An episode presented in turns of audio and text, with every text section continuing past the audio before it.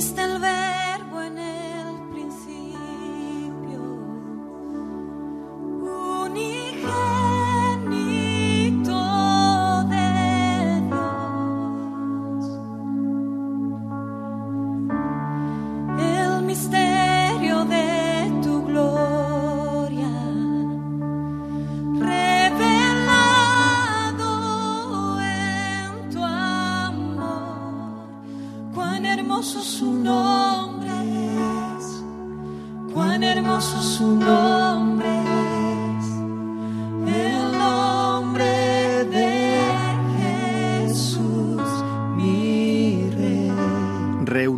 para lo mejor.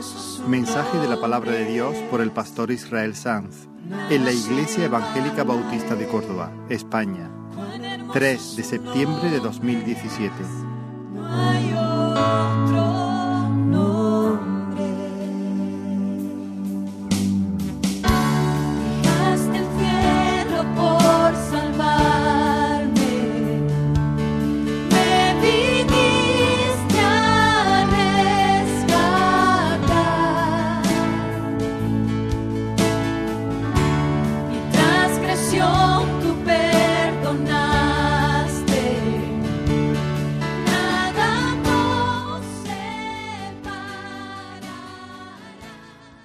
Dice la palabra del Señor en 1 Corintios capítulo 11 versículo 17 a partir del 17. A propósito de estas recomendaciones, tampoco es como para felicitaros el que vuestras asambleas os ocasionen más perjuicio que provecho. Para empezar, ha llegado a mis oídos que cuando os reunís en asamblea, los bandos están a la orden del día, cosa por cierto nada increíble. Si se piensa que hasta es conveniente que existan divisiones entre vosotros para que se manifieste quiénes son entre vosotros los verdaderos creyentes. El caso es que vuestras asambleas, que en vuestras asambleas ya no es posible comer la cena del Señor. Pues cada uno empieza comiendo la comida que ha llevado. Y así resulta que mientras uno pasa hambre, otro está borracho. Pero es que no tenéis vuestras casas para comer y beber. Ya se ve que apreciáis bien poco la asamblea cristiana y que no os importa poner en evidencia a los más pobres. ¿Qué esperáis que os diga? ¿Acaso que os felicite? Pues no es precisamente como para felicitaros. Por lo que a mí toca, os he transmitido una tradición que yo recibí del Señor. A saber, que Jesús, el Señor, la noche misma en que iba a ser entregado, tomó pan, dio gracias, lo partió y dijo, esto es mi cuerpo que entrego por vosotros. Haced esto en memoria de mí. Después de cenar, tomó igualmente la copa y dijo, esta copa es la nueva alianza sellada con mi sangre. Cada vez que bebáis de ella, hacedlo en memoria de mí. Y de hecho, siempre que coméis de este pan y bebéis de esta copa, estáis proclamando la muerte del Señor en espera de que Él venga. Por lo mismo, quien come del pan o bebe de la copa del Señor de manera indigna, se hace culpable de haber profanado el cuerpo y la sangre del Señor. Examine pues cada uno su conciencia antes de comer del pan y beber de la copa, porque quien come y bebe sin advertir de qué cuerpo se trata, come y bebe su propio castigo. Ahí tenéis la causa de que no de no pocos de vuestros achaques y enfermedades, e incluso de bastantes muertes. Ah, si nos hiciésemos la debida autocrítica, entonces escaparíamos del castigo. De cualquier modo, si el Señor nos castiga es para corregirnos y para que no seamos condenados junto con el mundo. Por tanto, hermanos míos, al reuniros para comer las- la cena del Señor, esperaos unos a otros. Si alguien tiene hambre, que coma en su casa, para que vuestras reuniones no sean objeto de censura. Las demás- los demás problemas los solucionaré cuando vaya. Hasta ahí la lectura de la palabra del Señor. Lo primero que quiero que notéis, eh, voy, a, no vamos a, abordar el pasaje de manera exhaustiva, lógicamente hay demasiadas cosas aquí. Quiero traer algunas reflexiones sencillas, eh, pero espero aplicarlas de manera sabia a nuestra situación particular. Em, lo primero que quiero que notéis es que Pablo se dirige a la iglesia, a la asamblea, cuando os reunís como asamblea. Iglesia es la palabra griega, eclesía. Eclesía significa literalmente los que son llamados afuera. Así que esta masa de personas estaban, eh, eran parte de la masa de pueblos y tribus y naciones, eh, digamos, y sin ánimo de que suene despectivo, del montón de gente pero recibieron un llamado de Dios, un llamado de Dios. Dios los llamó de manera particular, Dios los llamó de manera personal, les llamó para que salieran, sal de tu casa y de tu parentela, si se me permite eh, esa figura, como, como Abraham recibió ese llamado, sal y vente conmigo. Y al salir se dieron cuenta que no eran los únicos que habían sido llamados por Dios, sino que eran parte de una comunidad de personas que habían oído la misma voz y que habían recibido el mismo llamado. Y ahora dice el apóstol Pedro que todo ese grupo de gente no son un montón de individuos que se reúnen bajo un techo.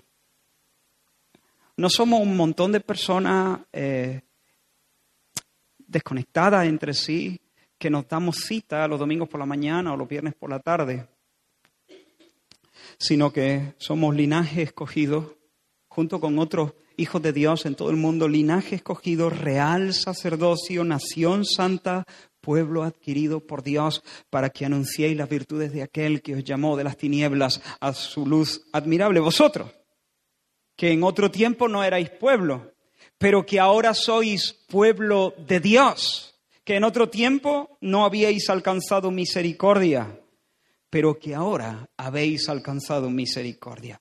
Y hermano, la mesa del Señor ilustra de una manera muy gráfica, muy, muy, muy concreta, eh, esta realidad, esta realidad espiritual. La mesa del Señor no es para cualquiera. Esta es una fiesta familiar. Y los extraños no pueden participar. Ahora, lo último que yo quisiera es que alguien aquí se sintiese ofendido, se sintiese desplazado o descalificado. Bueno, en realidad no es así. Lo último que yo quisiera, yo, me, dolería mucho que alguien se sintiese desplazado, de verdad. Em, pero lo último que quisiera es ofender al Señor. Y el Señor me enseña en la Escritura que este no es un lugar inclusivo, este es un lugar exclusivo.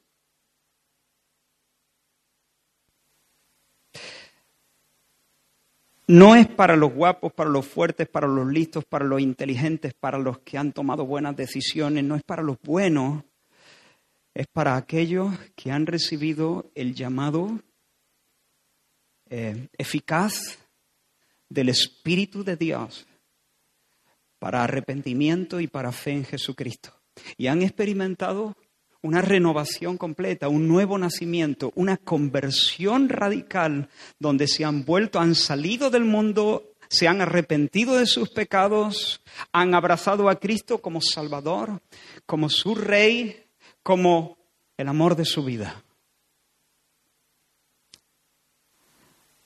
Y vuelvo a repetir, no quiero que nadie se sienta desplazado u ofendido cuando digo que esta mesa no es para todos. De hecho, entre esos extraños que no están invitados de momento a acercarse a esta mesa, están muchos de nuestros hijos. Los amamos, por supuesto, con todo el corazón. Pero para que ellos coman de la misma mesa, necesitan experimentar el milagro todopoderoso del Dios todopoderoso de el nuevo nacimiento, un cambio de corazón, un arrepentimiento verdadero, una renuncia completa al mundo, una entrega completa al señorío de Cristo, radical al señorío de Cristo. un volverse a Dios, una conversión eh, de dentro, desde los tuétanos hasta el pellejo. ¿Cuánto quisiera, hermano? ¿Cuánto quisiera que mientras hablo, hablamos de estas cosas, algunos que son extraños en este momento dejasen de ser extraños antes de salir por esta puerta? Que Dios se moviera y creemos que Dios está aquí y creemos que Dios es poderoso. Creemos que la mano de Dios obra milagros y su brazo está desnudo para hacer proeza en medio de nosotros. Y cuánto quisiera que mientras hablamos, estas verdades lleguen con la fuerza que solamente puede imprimir el Espíritu Santo y haya conversiones en este mismo momento, mientras escuchas allí en tu banco, sin que nadie tal vez se entere, solamente Dios y bueno, sus legiones de ángeles que hacen fiesta. La segunda cosa es que tenemos aquí eh, digo, en, en Corinto, una asamblea, una compañía santa, una compañía santa reunida. Pero el apóstol se lamenta. Se lamenta porque dice que sus reuniones hacen más mal que bien. No os reunís para lo mejor, sino os reunís para lo peor. La idea es, esta, os causa más perjuicio que beneficio. Cuando os reunís para partir el pan y participar de la mesa del Señor, os causa eso más mal que bien. De hecho, se esperaría que esa santa reunión en torno a la mesa del Señor fuese una ocasión donde la bendición de Dios fluyese como una lluvia que los empapara hasta los huesos. ¿No? ¿No dice eso la Escritura? Mirad cuán bueno y cuán delicioso es habitar los hermanos juntos en armonía. Y luego dice más adelante, porque allí envía el Señor bendición y vida abundante, vida eterna, la vida de Dios. Envía luz, envía verdad, envía brío, envía vigor, envía consuelo, envía bendición y vida eterna. Y sin embargo, estos hermanos en Corinto se están reuniendo en torno a la mesa del Señor y Pablo se lamenta porque lo que está ocurriendo es justamente lo contrario. Justamente lo contrario. Achaques, enfermedades, incluso muertes. Y no son casuales. ¿Te has fijado? ¿Por qué Pablo dice muchos estáis enfermos?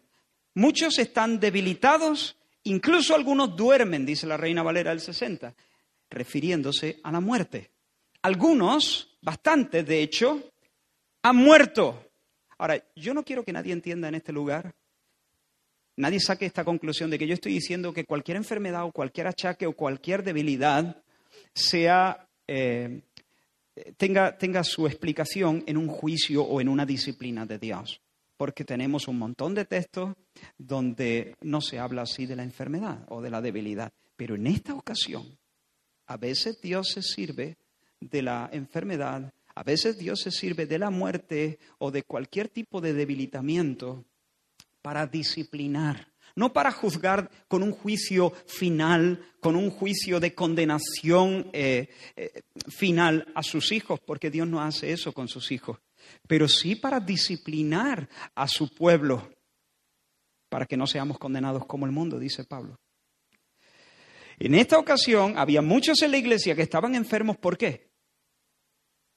¿Por qué había muchos debilitados? ¿Por qué algunos de la congregación habían muerto? El texto no deja lugar a duda. Porque Dios había sacado la vara. Se supone que este debe ser una ocasión, un tiempo en torno a la mesa del Señor, los llamados afuera reunidos, celebrando la victoria del Señor y recibiendo bendiciones de lo alto. Pero lo que están recibiendo es azotes de la vara de Dios. ¿Por qué? ¿Qué es lo que está pasando? ¿Cuál era la situación?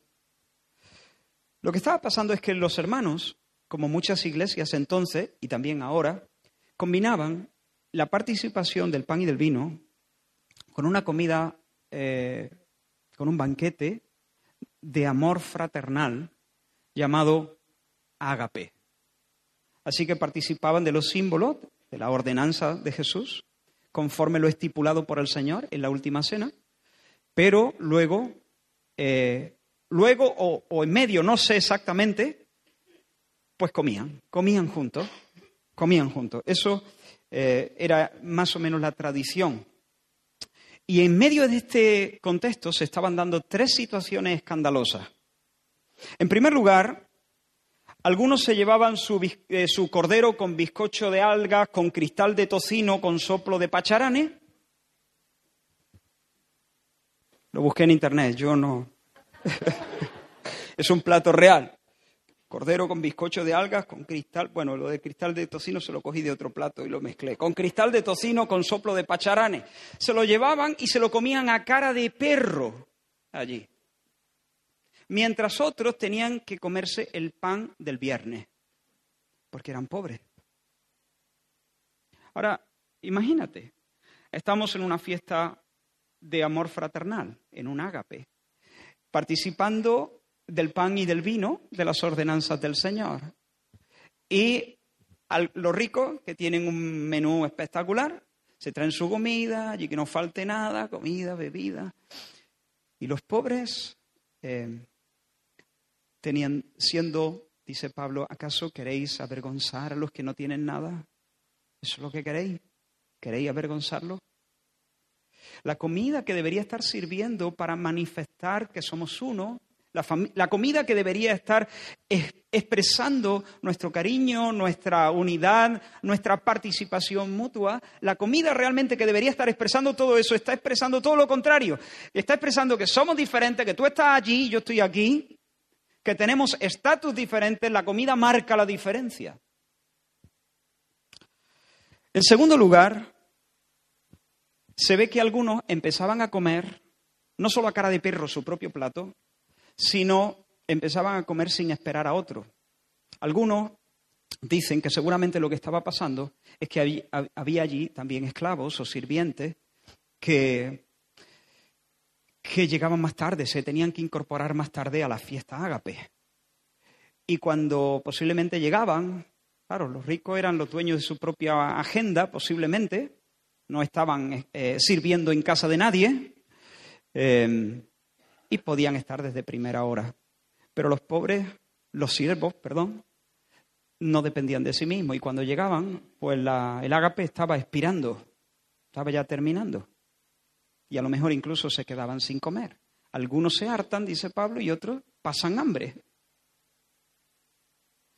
Así que están usando la comida para marcar distancia, para marcar diferencia y estatus, no se están esperando entre ellos y en tercer lugar, para colmo, algunos estaban convirtiendo esta santa comida en una juerga para apiporrarse de comida y de bebida. Algunos dicen, algunos hasta se emborrachan. O sea, ¿y tú te quejas de esta iglesia? No, estoy de broma, yo sé que tú no te quejas de esta iglesia. Los hermanos estaban un poco empanados, no se estaban dando cuenta de, de qué va el tema. Ahora, quiero, en favor de ellos, quiero decir algo. No en favor, pero sí como matiz, que creo que es importante. Para nosotros esto, que puede ser, parecer tan grosero, ¿no? ¿Cómo es posible, no? Que se traiga una comida de, primer nivel y el otro tenga que, roer el, pan duro. Esto que a nosotros nos resulta tan escandaloso, tan grosero, mm, seguramente en una sociedad como aquella, en el siglo I, no llamaba tanto la atención, porque las clases sociales estaban claramente delimitadas. Y era muy normal, o sea, nadie se hubiese escandalizado, nadie que no tuviera discernimiento espiritual. Si alguien del mundo entraba ahí, era lo normal del mundo. De hecho, incluso salía salía gratamente sorprendido, en todo caso, de que, fíjate, ricos y pobres comiendo bajo el mismo techo. ¿Qué cosa? Pero ni siquiera se le ocurriría pensar que el rico tiene que comer lo mismo que el pobre. Hombre, cada uno en su sitio.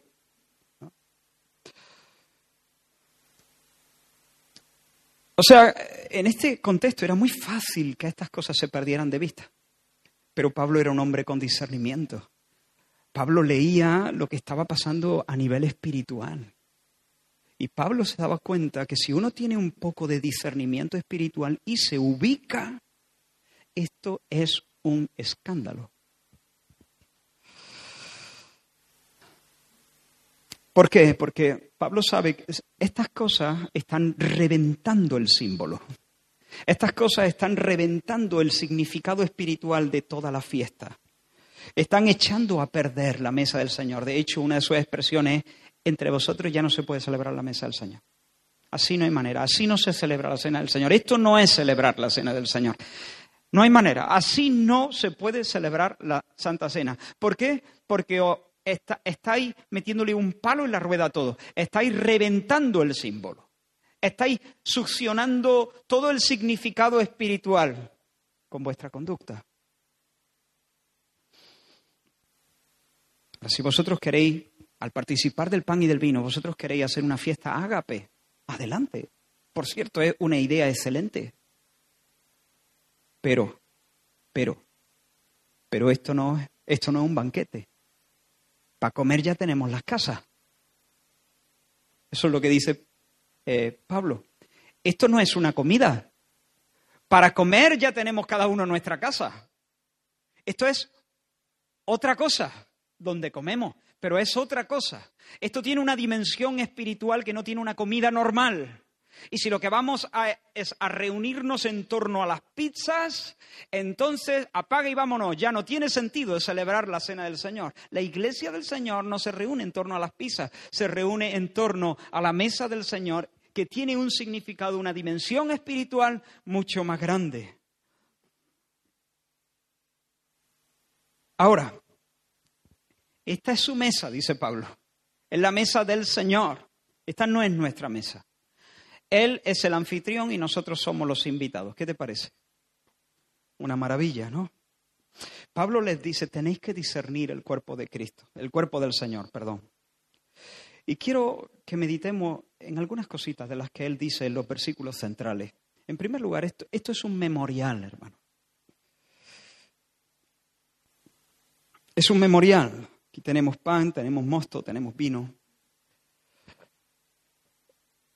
Ahora, una pregunta, sobre todo para los más jóvenes, quizá los nuevos, ¿qué se siente al comer el pan? ¿Qué se experimenta al comer el pan? ¿Alguno se ha preguntado eso alguna vez de vosotros, los jóvenes? ¿Qué se sentirá? ¿Qué pasará? ¿Hay un leve cosquilleo ¿Hay algún escalofrío? ¿Hay algún, ¿cómo se llama? ¿Algún, alguna, alguna fuerza que nos envuelve? Hermanos, quiero decir que esta comida no contiene ningún elemento mágico. Estos son símbolos, es pan, y cuando lo comemos sigue siendo pan. No creemos en la transustanciación ni en la consustanciación. Creemos que el pan sigue siendo pan y solo pan, el mosto sigue siendo mosto y solo mosto, o vino y solo vino. Su significado es un significado espiritual. Cuando comes el pan, sientes lo que sientes cuando comes pan. Y cuando bebes el mosto, sientes lo que sientes cuando bebes mosto, en un sentido, en un sentido. ¿Dónde está la diferencia en que por la fe, por fe, nosotros echamos mano, no del símbolo, sino de la realidad a la que apunta. Y entonces, eso sí, Cristo, eh, que espiritualmente está presente en medio de nosotros, nos puede bendecir de múltiples maneras y puede hacer que nuestros sentimientos estallen en alabanza, o a lo mejor no, o a lo mejor sí, o a lo mejor no. Pero, como no hay nada mágico, no, hay, no, no es un rito pensado para provocar un trance, una especie, una especie de no sé qué, de cosquilleo, de halo sobrenatural y misterioso alrededor. No, no, no, es un memorial, memorial. Es un memorial, es un acto en el que evocamos, recordamos un hecho histórico. Esto no es magia, estamos recordando un hecho histórico que sucedió hace eh, dos mil años en el Calvario, en Gólgota. Un hecho histórico. Y estos símbolos, vino y pan, nos ayudan a recordar ese evento. ¿Qué pasó? Déjame que lo recuerden de nuevo. No hay un mensaje que más me guste dar que este. Lo que pasó en Golgota es que allí Jesús murió como el perfecto Cordero de Dios para quitar el pecado. Él murió allí en nuestro nombre, murió en nuestro nombre.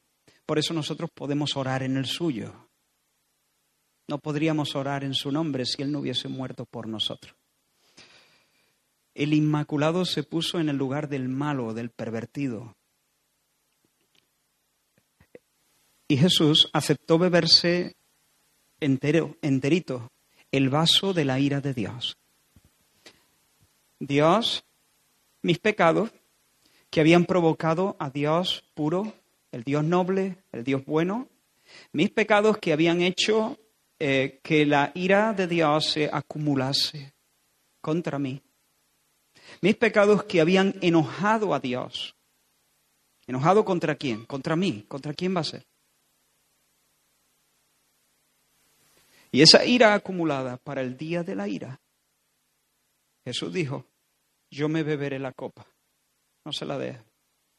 En realidad, todo esto lo planeó el Padre, así que no, no, no, no, no quiero que nadie piense que el Padre es el malo y el Hijo es el bueno. Es el Dios trino moviéndose para la salvación nuestra. Bendito sea su nombre. El Padre entregó al Hijo, el Hijo se entregó gozosamente por amor al Padre y por amor a su pueblo. Y entonces Jesús dijo, yo, Él no va a tener que beberse el vaso de la ira de Dios. A Él dale otra copa. Dale eh, la copa de la salvación, el vino de la salvación. Dale, tú sustenta, ¿cómo dice? Tú llenarás mi copa, dice un salmo, algo así. A él dale otra copa. Esta me la, me la bebo yo hasta los sedimentos, hasta el final.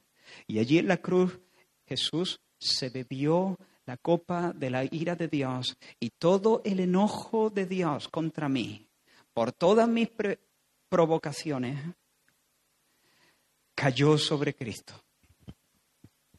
En base a esta obra, el cielo, Dios, nos quita los harapos y nos viste con vestiduras limpias y nos perdona todos los pecados y nos declara justos, como si hubiéramos cumplido la ley, como si hubiéramos vivido como Dios manda todos los días, segundo tras segundo. Y no solamente recordamos su muerte aquí, recordamos su resurrección, hermanos, porque dice la muerte del Señor anuncia ahí hasta qué? Así que viene. Y si viene es porque Él no se quedó en el sepulcro, sino se levantó glorioso. Celebramos su resurrección, celebramos su ascensión a los cielos, su ascensión triunfante, donde se ha sentado en el trono, en el lugar de más honor y de más autoridad. Él es el rey de la gloria. Él ha desarmado a la muerte, que ya no tiene aguijón, ya no pincha, ya no asusta, no mete miedo la muerte, no mete miedo. La muerte no mete miedo, viene sin, aguijón, viene desarmada. ¿Por qué? Porque el Señor se la merendó y le ha pisado la cabeza al diablo, a nuestro enemigo, y ha vencido al mundo, ese sistema que nos tenía cegados. El reino de las tinieblas tiene tanto futuro como la hierba cortada. Si tú cortas una, una flor o una brizna de hierba, en el momento de ser cortada parece verde y parece que está lozana. Pero espérate unos minutos. Espérate media hora. Aguántale una hora. Desde el segundo uno está muerta. El reino de las tinieblas está así. Jesús ya le ha dado el golpe. ¡Tas! Ya le ha dado el tajo. Y ahora parece que está todavía lozano, parece que está en todo su furor, está muerto. Está sentenciado. Finiquito, caput.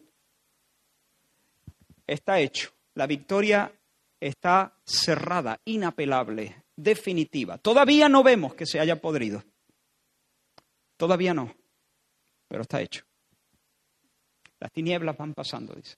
Y el día verdadero ya alumbra.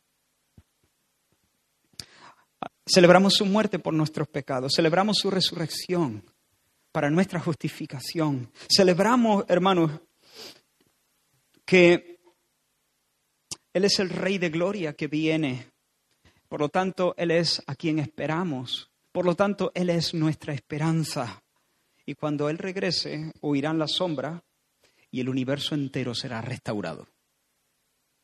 Por eso nosotros decimos y nos decimos uno a otro Maranata. Maranata. Además, Él, con su muerte, y esto lo estamos celebrando aquí, nos hace herederos de todas las bendiciones celestiales. Cristo se da como sustento. Y se nos da no solamente como el Cordero de Dios que quita el pecado del mundo, se nos ofrece, se nos dona como comida para que le comamos, para que le bebamos. No estoy hablando literalmente, son palabras en figura. Pero, pero el Señor no solamente nos perdona los pecados, sino que el Señor se ofrece hoy, ahora, hoy, ¿qué es? ¿Dos? ¿2 de septiembre 3 de septiembre 2017 para vivir este día, no importa qué circunstancia sea la tuya, tú tienes más que suficiente comiendo de Jesús. Así que este es el verdadero restaurante. Este es el restaurante con mayúsculas, donde nosotros nos acercamos por la fe, repito, por la fe Echamos mano de la vida. Echamos mano de Jesús, que es la vida eterna. Echamos mano del alimento y de la bebida que realmente nos restauran, que es Jesús mismo que se nos ofrece como comida y como bebida. Mi carne es verdadera comida, mi, sangre es verdadera bebida. Por lo tanto, no, tenemos que estar famélicos, no tenemos que estar muertos de hambre, no, tenemos que estar debilitados, podemos estar... Eh, Permíteme, Rafa, que use una expresión que tú uses. ¿Cómo está Rafa? Le pregunto de cuando en cuando. dice, muy gordito y muy bien. ¿Verdad? Apañado muy bien. Bueno, pues eso. Nosotros podemos comer hoy para estar muy, muy gordito y muy apañado. Saciado, como el niño de pecho que acaba de comer y se queda en los brazos de su madre y abriendo las manitas se queda durmiendo satisfecho en medio de la tormenta, en medio de las necesidades. ¿Por qué? Porque Cristo se nos da, se nos da, de verdad. Cristo se te da, por la, por la fe tú puedes echar mano de esto. Si el Espíritu Santo te da el entender, te abre los ojos, tú puedes comer ahora mismo, ahora mismo comer de Cristo, ahora, mientras, mientras me escuchas. Es tan sencillo como creer. ¿Estás respirando?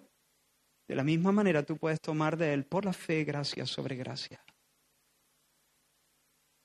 Por la fe no tienes que irte al cielo, no tienes que bajarte al infierno, no tienes que hacer el pino ni el salto mortal con tirabuzón, no tienes que hacer un montón de obras, es solo comer, es beber, es tomar, recibir. Gracia sobre gracia. En medio de tus dolores, en medio de tus angustias, en medio de tus dudas, en medio de tus tentaciones, en medio de las traiciones recibidas, en medio de los afanes, en medio de los trabajos, tomamos de quién? Del Señor mismo, que es nuestra comida y nuestra bebida. Y cuando la fe, hermanos, eh, eh, estamos celebrando aquí, en torno a esta mesa, que nosotros tenemos participación en esto. No tenemos participación en el gordo de Navidad. ¿Cómo va esto? Yo nunca lo hice, ¿no? Pero sé que hay un número, ¿no? Y luego hay un montón de participaciones de ese número. ¿eh? Si, no, si no estoy mal informado, es que hay un montón de billetes, ¿cómo se llama? De boletos, de lo que sea, de, de cupones, ¿no? Que llevan, de décimos, que llevan ese mismo número, ¿no? Y si entonces resulta que yo tengo un décimo con ese número, entiendo yo que entonces tengo una participación en el premio, ¿no? ¿Eh? ¿Es así? He sido agraciado, exacto, una buena palabra. He sido agraciado con, una participación en ese premio. Bien, hermano, nosotros no tenemos participación en el gordo de Navidad. Eso es calderilla, eso, eso, eso no te lo puedes llevar a la tumba. El coche fúnebre no tiene maletero. Bueno, tiene un maletero muy largo, pero, pero la mortaja no tiene bolsillo. Nunca he visto un coche fúnebre con remolque. Nosotros tenemos participación en el don inefable, en el don inefable de Cristo.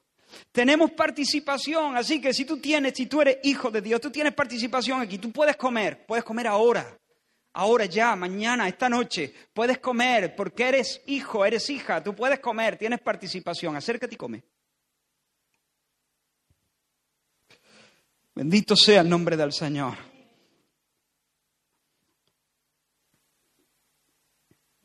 Y cuando la fe se apropia de esas cosas, fluyen las bendiciones. Hay consolaciones, hay certeza, hay habilitaciones poderosas de Dios. De repente no tienes fuerza, de repente tienes fuerza. ¿Cómo? El Espíritu. ¿Pero qué pasó? ¿Qué pasó? No sé qué pasó. A veces sí, a veces no sabemos qué pasó. Sencillamente no teníamos fuerza y teníamos fuerza. Hay brío, hay entendimiento, hay virtud, como comida y bebida, Él es la fuente de la vida eterna. Hay un himno, hay un himno antiguo que dice, que, dice así, ¿no? Fuente de la vida eterna. A ver si lo cantamos alguna vez. Fuente de la vida eterna. Eso es, el Señor es fuente de la vida eterna y nosotros podemos beber cada vez que nosotros queramos. Jesús es mediador de un nuevo pacto. Esta es la sangre, esta sangre que dice, dice es la sangre de una nueva alianza, de un nuevo pacto. Eh, y en este sentido, este vino está simbolizando eso, sangre que sella un pacto, un compromiso que Dios hace, un compromiso que Dios hace de bendecirnos para siempre, por siempre jamás en Cristo Jesús. Dios se compromete en Cristo Jesús a ser nuestro. Dios se compromete a ser nuestro y se compromete a hacer de nosotros su pueblo. Yo seré su Dios y ellos serán mi pueblo. Y Dios se compromete a que nosotros seamos su pueblo para siempre, bajo su cobertura, bajo sus bendiciones. Una comunidad de pacto, eso es lo que somos. Cuando estamos alrededor de la mesa, nosotros tenemos que entender y discernir. Yo espero que, que el Señor nos dé luz, entendimiento en estas cosas, que somos una comunidad de pacto. Es decir, que estamos en pacto con Dios porque Dios se ha acercado y de forma generosa nos ha extendido, nos ha dado una promesa y ha interpuesto un juramento. Y se ofrece, por esa promesa y ese juramento, se ofrece a ser nuestro Dios y nuestro benefactor por los siglos de los siglos. Y se ofrece a que nosotros seamos sus ovejas, su pueblo, su templo en el que Él mora, su familia en medio del cual baila de alegría, eh, su labranza, su viña en medio de la que Él, Él es el viñador, su casa donde Él mora por el Espíritu Santo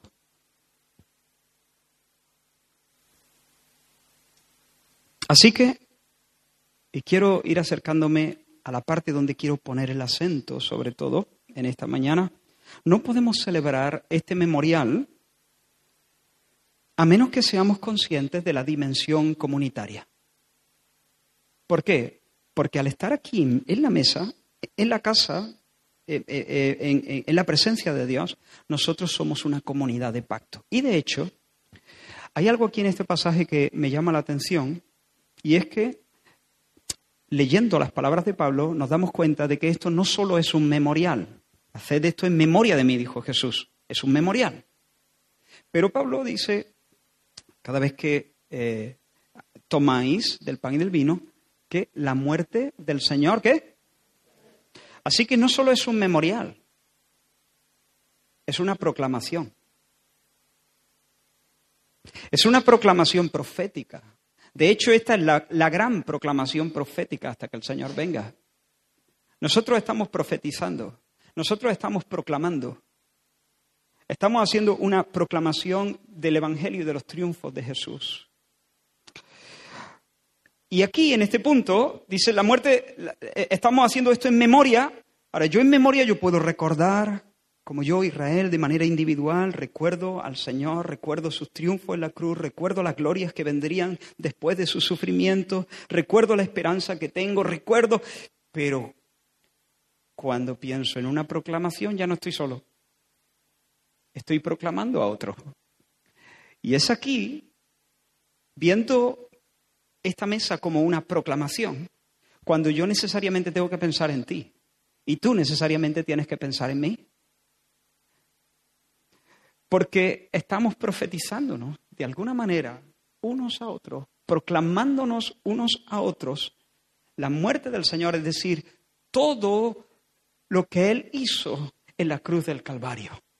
Su victoria, los triunfos que ganó en favor de nosotros y las bendiciones que emanan de allí. Nosotros podemos decirnos unos a otros, y yo te lo digo, te lo profetizo, pueblo del Señor, Él es el que perdona tus iniquidades, porque Él ha muerto por ti. Aquí tenemos sangre derramada, el símbolo de sangre derramada, un cuerpo partido para abrir camino hacia el lugar santísimo. Él ha muerto por ti. Él es el que perdona todas tus iniquidades. Él es el que sana todas tus dolencias. Y cuando Él venga, y por cierto que está al llegar, no estoy hablando de, tiempo concretamente, pero siempre su venida es inminente. Cuando Él venga, andará sin bastón. Loli, sin bastón. Luis Miguel, sin carro. Antonio, sin carro. Sin gafa, hermano. miro a nadie.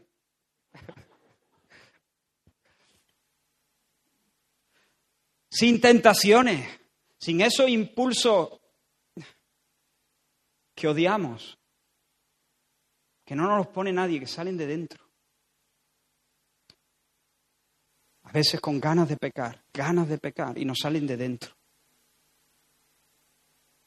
Ya no más. Sin enemigos. Sin que nadie tenga que enterrar a, a los que quiere. Él es el que sana todas tus dolencias. Lo profetizamos aquí delante del pan y del vino. Porque Él ha pagado por todo esto.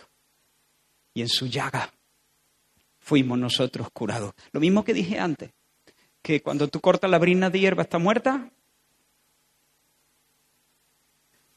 y que se evidencia al cabo del tiempo la muerte, la sanidad ya está completada para nosotros. Ese versículo, por su llaga fuimos nosotros curados, es así. Lo que pasa que todos nosotros, si el Señor no viene antes, vamos a envejecer y morir. No te preocupes, es cuestión de tiempo. Nosotros no vamos hacia el ocaso, nosotros vamos hacia la aurora, hacia la mañana, nosotros vamos hacia la resurrección y la vida. Entonces es cuestión de tiempo. El, asunto ya está hecho. El Señor no tiene que hacer nada más de lo que ha hecho. Solamente Él está esperando que todos sus enemigos sean puestos por estrado de sus pies. Así que aún en medio de tu enfermedad y dando la última bocanada, tú puedes decir ese versículo, por su llaga hemos sido curados. Y lo dirás con toda propiedad. Eso sí, el Señor la mayoría de las veces no nos sana en este lapsus, pero nos sana. De eso vamos a dar testimonio por los siglos sin fin. Nunca más sentiremos el aliento del diablo en nuestra, en nuestra nuca. Nunca más.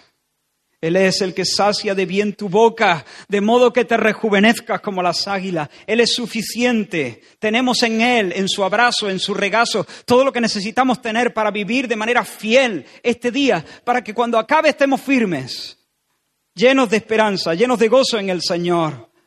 Tenemos una familia, no estamos solos, tenemos un nombre, una familia imperfecta, eso sí, pero que está camino de la perfección. Tienes padre, tienes promesa, tienes una mesa, hay un lugar para ti. Eso sí, si tienes esta mesa, no tienes ninguna más. Si te sientas a esta mesa, no te puedes sentar a la mesa del mundo, porque no, no hay, no hay ninguna concordia entre Cristo y Belial. No, no, no se pueden poner bajo el mismo yugo. Ahora, Pablo sabía, uf, Pablo sabía que la raíz de todo desorden, lo que estaba pasando ahí en Corinto, era una, era, era una falta de discernimiento de la realidad espiritual. Es decir, había bandos, había divisiones, había una mentalidad en la iglesia de unos contra los otros, se estaba agraviando a los pobres, avergonzándolos de alguna manera, no había sensibilidad con los que tenían necesariamente que llegar más tarde, estaban siendo desconsiderados unos con otros precisamente porque no estaban sabiendo entender, porque no estaban entendiendo la realidad espiritual de lo que estaban celebrando. Todo eso por no advertir la gloria que hay encerrada en el cuerpo y la sangre. Ahora, por una parte, Pablo reconoce que este tipo de malos rollos se van a dar. Es necesario que haya divisiones, dice. A mí no me gusta este versículo. Pero Pablo dice, mira, de este lado de la eternidad, por una parte, es necesario también que haya este tipo de tensiones y divisiones. Y él dice algo, para que se manifieste quiénes son los verdaderos para que, se manifieste quiénes son realmente los aprobados por Dios, los verdaderos creyentes. ¿Sabéis que a veces en medio de las comunidades de fe hay personas que son capaces de decir, usando una imagen del Antiguo Testamento, pues sí, parte al niño, la mitad para él y la mitad para mí. ¿Recordáis aquellas dos mujeres? Una de ellas era la madre verdadera, otra eh, sabía que no era la madre, pero no podía eh, consentir que ella perdiese a su hijo por un accidente tan doloroso y aquella mujer se fuese feliz con el suyo. Así que yo ya he perdido a mi hijo, pero por lo menos que ésta no se vaya con la sonrisa en la boca. Así que parte al niño por la mitad, dijo que era suyo, y, Salomón dijo, vale, pues lo voy a partir por la mitad, la mitad del niño para ti, la mitad del, otro, del, niño para la otra. Y una dijo, vale, está bien. Y la otra dijo, no, no, no, no, no, dale el niño a ella. Al niño no lo toques, por favor, no, no me toques al niño. Y entonces Salomón dijo, dale a esa mujer el niño, porque esa es la madre. Hay personas que son capaces de decir, parte el niño. Sí, sí, vale, ya está, ni para ti ni para mí, pártelo, se parte. A fin de defender sus derechos, a fin de no dar su brazo a torcer. Pues nada, niños que se parta. Y hay gente que están dispuestos a besar el polvo una vez más y decir, no me toque el niño, dáselo a ella. Es necesario que haya a veces este tipo de cosas para que se manifiesten quiénes son los verdaderos. Pero dicho esto, Pablo los reprende. Por una parte acepta que son cosas casi inevitables. Pero por otra parte los reprende y les dice, vaya tela con vosotros. ¿Qué queréis que os diga, hermano? ¿Queréis que os felicite? ¿Cómo, cómo voy a felicitaros? Lo que quisiera es que os estuvieseis reuniendo para recibir las bendiciones del Señor, pero os estáis reuniendo para ruina, para juicio. Necesitáis discernir, necesitáis volver a penetrar los misterios del, Evangelio, necesitáis entender la, dimensión vertical, porque cuando se entiende la dimensión vertical, entonces se, se entiende la dimensión horizontal y ética. Entendiendo el Evangelio, terminamos entendiendo qué es la iglesia y cómo debo conducirme en la casa de Dios. Pablo les dice que deben compartir, les dice que deben ser sensibles, les dice que deben esperarse unos a otros, que deben ser más considerados, esa es la palabra, ser más considerados unos con otros. ¿Por qué? Porque están de otra manera menospreciando la iglesia del Señor. Dame unos minutos más. ¿Te das cuenta? Dejan de discernir el cuerpo y la sangre, no disciernen el cuerpo del Señor. Dejan de discernir qué significa todo esto y dejan de entender qué es la iglesia y cómo uno debe conducirse en la iglesia del Señor. Empiezan a menospreciar la iglesia del Señor. Generalmente todo menosprecio de la iglesia del Señor parte de un mal entendimiento del significado del Evangelio. Ahora, yo quisiera en esta última parte dar un salto y traer algunas aplicaciones muy, muy particulares eh, en nuestro contexto, yo quisiera mencionar algunas conductas que ponen de manifiesto que necesitamos crecer en discernimiento del cuerpo del Señor para poder conducirnos en el cuerpo de Cristo, la Iglesia, de una manera apropiada. ¿Me seguí hasta aquí? Pecado persistente. Si hay miembros con pecado persistente, cuando hablo de pecado persistente me refiero a pecado contra el que tú no estás luchando de todo corazón con sinceridad. Pecado no mortificado. Hay algo, tú sabes que está ahí, que es pecado. Ahora, yo no me estoy refiriendo a tú estás luchando con un área y de cuando en cuando cae y vuelve a caer, pero estás luchando, te levantas, eres sincero, oras, clamas eh, y estás eh, luchando, combatiendo contra el pecado. No, eso no. Esa lucha es la lucha de todo cristiano. Y se espera que haya un crecimiento en el Señor. Espero que después de 20 años de cristiano uno no esté luchando con las mismas cosas que luchaba al principio. O por lo menos con las mismas groserías, las cosas más llamativas, ¿no? Pero eh, me estoy refiriendo a un pecado que tú sabes que está ahí, pero tú dices, bueno, nadie es perfecto. Nadie es perfecto. Cada uno tiene lo suyo. Pero no estás combatiendo con todo el, el ímpetu del, de tu corazón, con celo. Mira, cuando, cuando hay miembros de la congregación que están dándole calorcito a un pecado o no siendo eh, celosos en luchar contra él, en primer lugar niegan el Evangelio, porque ¿qué estamos celebrando aquí? Que Jesús murió por nuestros pecados. Si tú no estás combatiendo con el pecado con toda seriedad, tú no estás entendiendo lo que estamos celebrando. Porque si lo entendiera, no sería posible que tú pudieras darle calorcito a ese pecado sabiendo que esa asquerosidad fue lo que llevó al Padre a machacar a Jesús en tu lugar. Si lo entendiera, lucharías lucharíamos contra ese pecado. La segunda cosa, hermano, es que además te debilita, te debilita.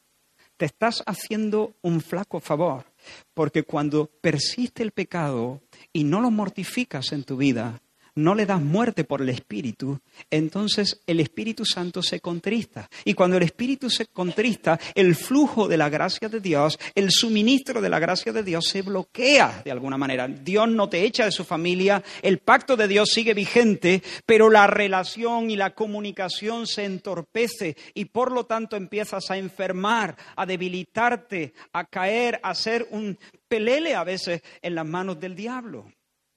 En tercer lugar, debilita a la congregación. Y esto por tres motivos principales.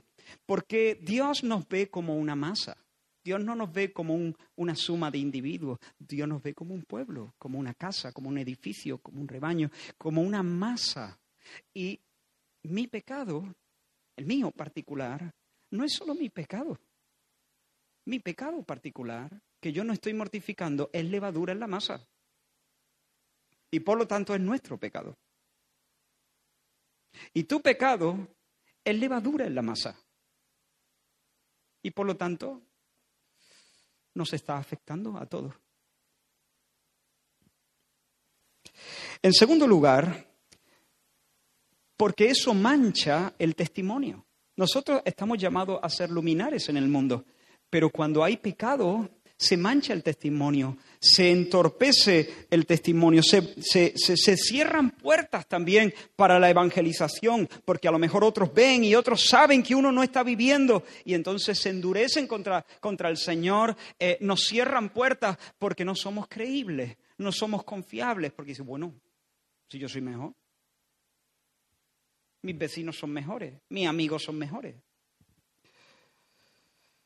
confunde a los demás y además damos al diablo y a los incrédulos una oportunidad para blasfemar el nombre del Señor. Y en tercer lugar, y esto es muy importante también, es que cuando tú eh, no luchas convenientemente con el pecado o yo, nos debilitamos y al debilitarnos dejamos de estar en una posición óptima para servir al que tienes a tu lado, empezando por tu cónyuge.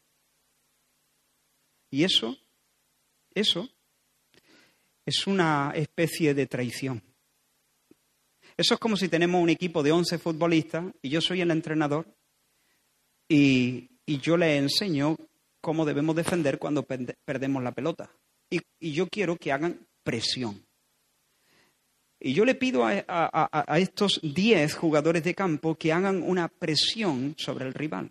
Pero sabéis, los que habéis visto alguna vez un partido de fútbol, que si la presión no se hace de manera coordinada, no sirve. Porque entonces el otro equipo, que no es tonto, se da cuenta dónde están eh, los huecos y se planta en tu portería rápido. La presión se tiene que hacer de manera coordinada. Imaginaos que yo soy el entrenador y entonces perdemos la pelota y yo veo a ocho de los jugadores de campo dejándose la vida para hacer la presión. Pero veo a dos gandules eh, deambulando por el campo. Bueno, hay ocho corriendo, ¿no? Tampoco estamos tan mal, hay ocho corriendo. Ya, pero es que esto no funciona así. Ocho corriendo, dos se quedan parados y estamos fritos. ¿Qué pasa cuando alguien peca y no es celoso por luchar contra su pecado? Te debilitas y al debilitarte, Dios ha dado gracia y Dios ha dado dones a ti te ha dado dones para que tú funciones dentro del cuerpo y, ejerzas eh, y, saques trabajo, saques labor aconsejando en tu propio hogar, empezando por ahí, pero en la iglesia, con tus oraciones, con tu consejo, con tu compañía, con tu predicación, con tu lo que sea. Pero ¿qué pasa cuando tú te debilitas, te quedas en fuera de juego? Y en fuera de juego eres un cero a la izquierda. Y me estás robando a mí pues yo no puedo hacer tu parte. Me, nos estás dejando fritos. Nos estás dejando fritos con esa manera de vivir. Si eres poco celoso con el pecado, nos estás dejando fritos a la congregación.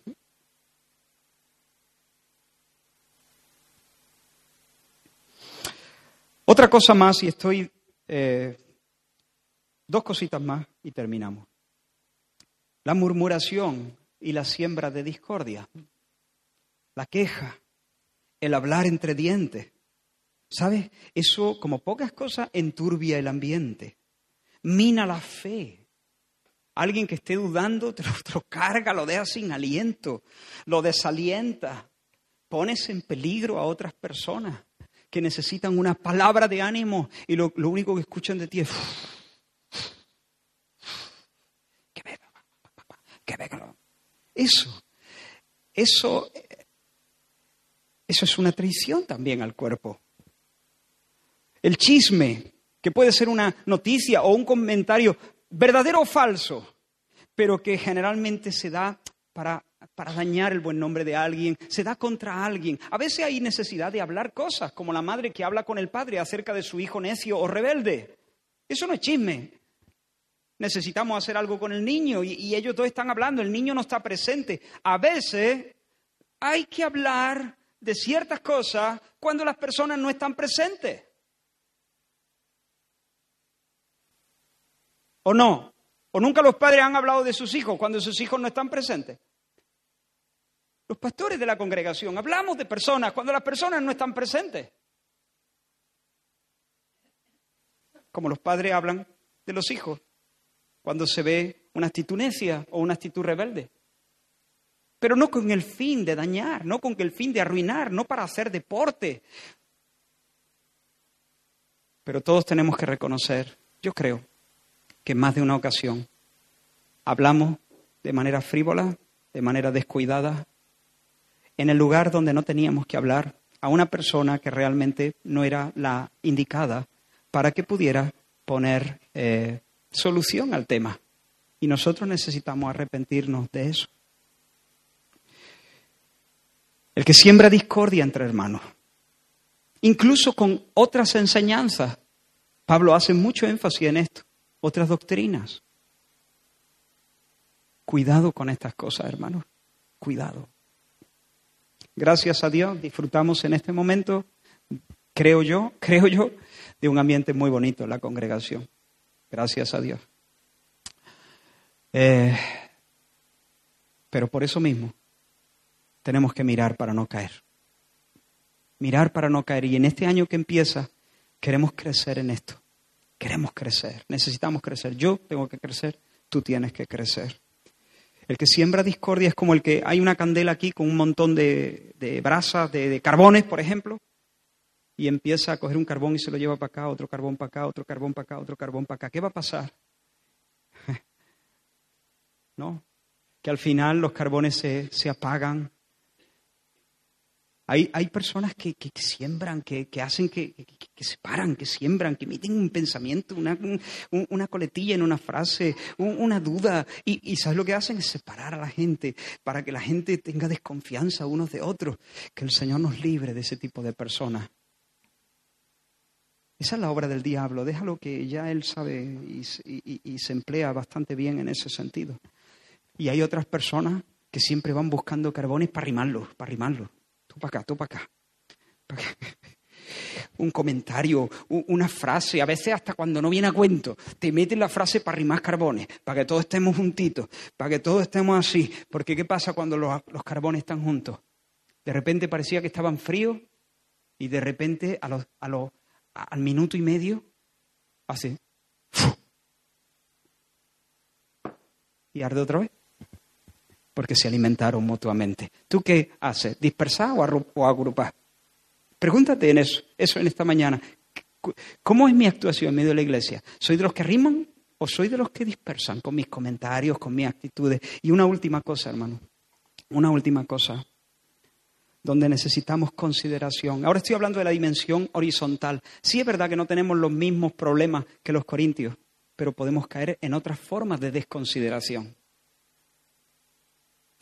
La última cosa es la falta de responsabilidad al congregarse. La falta de responsabilidad al congregarse. Los miembros de la iglesia tienen la responsabilidad de congregarse. Congregarse en el culto dominical. Además está en nuestro compromiso de membresía. Y además lo tenemos en la palabra de Dios. No dejéis de congregar. Primero la palabra del Señor, después nuestro compromiso de membresía congregarse en el culto dominical, congregarse en el estudio y en la oración. Yo sé que hay hermanos que no pueden, yo sé que hay personas que no, que por diferentes circunstancias, de verdad, de verdad, por favor, yo esto lo sé muy bien y quiero ser muy tierno. Hay diferentes circunstancias, personas que trabajan, personas que no pueden, personas que se enferman, personas que están fuera, personas que en un momento dado tienen un mal día y ya está y no pasa nada. ¿Vale? Y no pasa nada. Y no pasa nada. Y el Señor te levanta y punto. Y ya está. Y viene la próxima vez. Pero quiero que entendamos que cuando somos negligentes en esta responsabilidad, estamos faltando al cuerpo. Estamos faltando al cuerpo. Y quiero, dejadme que con todo el cariño de mi corazón os, eh, os entregue una pequeña riña a muchos de vosotros, con todo el cariño de mi corazón. Ayer tuvimos la asamblea eh, somos, contando los que se aprobaron ayer, por cierto, 10 hermanos se incorporaron a la membresía. Somos 133 miembros. Hubo unos 70 miembros en la asamblea. Yo sé que algunos, había un buen número que no podían venir, un buen número. Pero hubo otros, entiendo yo, no me he puesto a revisar la lista y decir, este, no, porque esa no es mi función. Pero me pregunto, ¿por qué no vinieron otros? Si tú eres miembro de iglesia, tú tienes que estar aquí. Es tu responsabilidad. Ahora, yo dije ayer que muchos lo hacen con, con mucha nobleza, diciendo, bueno, esta es una reunión administrativa y yo tengo bastante confianza en el liderazgo y yo sé que, bueno, lo que decidan está bien. Y yo, nosotros agradecemos la confianza, de verdad. Pero eso indica que tienes confianza y que además tiene un mal entendimiento de cómo funciona la iglesia. Por la confianza, gracias, la aprecio. Por el mal entendimiento de cómo funciona la iglesia, pues no te preocupes, aquí estoy yo para decirlo. La iglesia funciona como un organismo, como un cuerpo ligado, que juntos tenemos la responsabilidad de discernir la voz del Señor. Y parte del, gobierno, sí, esto es, la Iglesia es una teocracia, pero en parte. También es una democracia, en parte. No es exactamente una democracia, es una aristocracia, en parte. Ya veremos eso durante el año. Pero todos tenemos la responsabilidad de tomar las decisiones. Si tú no vienes, tú dices, bueno, yo confío en la decisión que tome. Vale, vale, un momento, pero una pregunta. ¿Cómo sabes si tu participación no sería importante para tomar esa decisión? ¿Cómo sabes si Dios no te daría a ti precisamente el discernimiento que necesitamos en esta reunión a la que no has venido?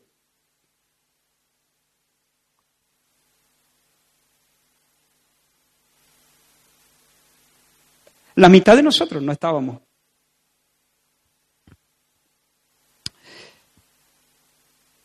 Y yo quiero animaros, animaros, animaros a luchar contra el pecado de manera violenta. Animaros a ser gente que arrime carbones. Arrime carbones. Si tú tienes algo que hablar, algún descontento, alguna cosa, habla con la persona que tú creas que, es la persona que está en la línea recta para solventar este asunto, como dice la Escritura. Si tiene algo contra alguien, ve en espíritu de mansedumbre. Os animo a que seamos responsables en venir, en que nos animemos unos a otros a esa responsabilidad. Debes venir por Dios, debes venir por ti, debes venir por mí. Y no para ser un mero espectador, sino para eh, participar con todo. Así que al acercarnos a esta mesa, y ahora pido que los hermanos nos ayuden con, con algún canto, termino diciendo lo que Pablo dice, examinaos, examinaos, examinaos. Porque si nos estuviésemos examinando nosotros mismos, no tendríamos necesidad de que Dios tomase una vara. Pero si no nos examinamos, a lo mejor Dios tiene que venir y darnos un azote. Examinaos, hermanos.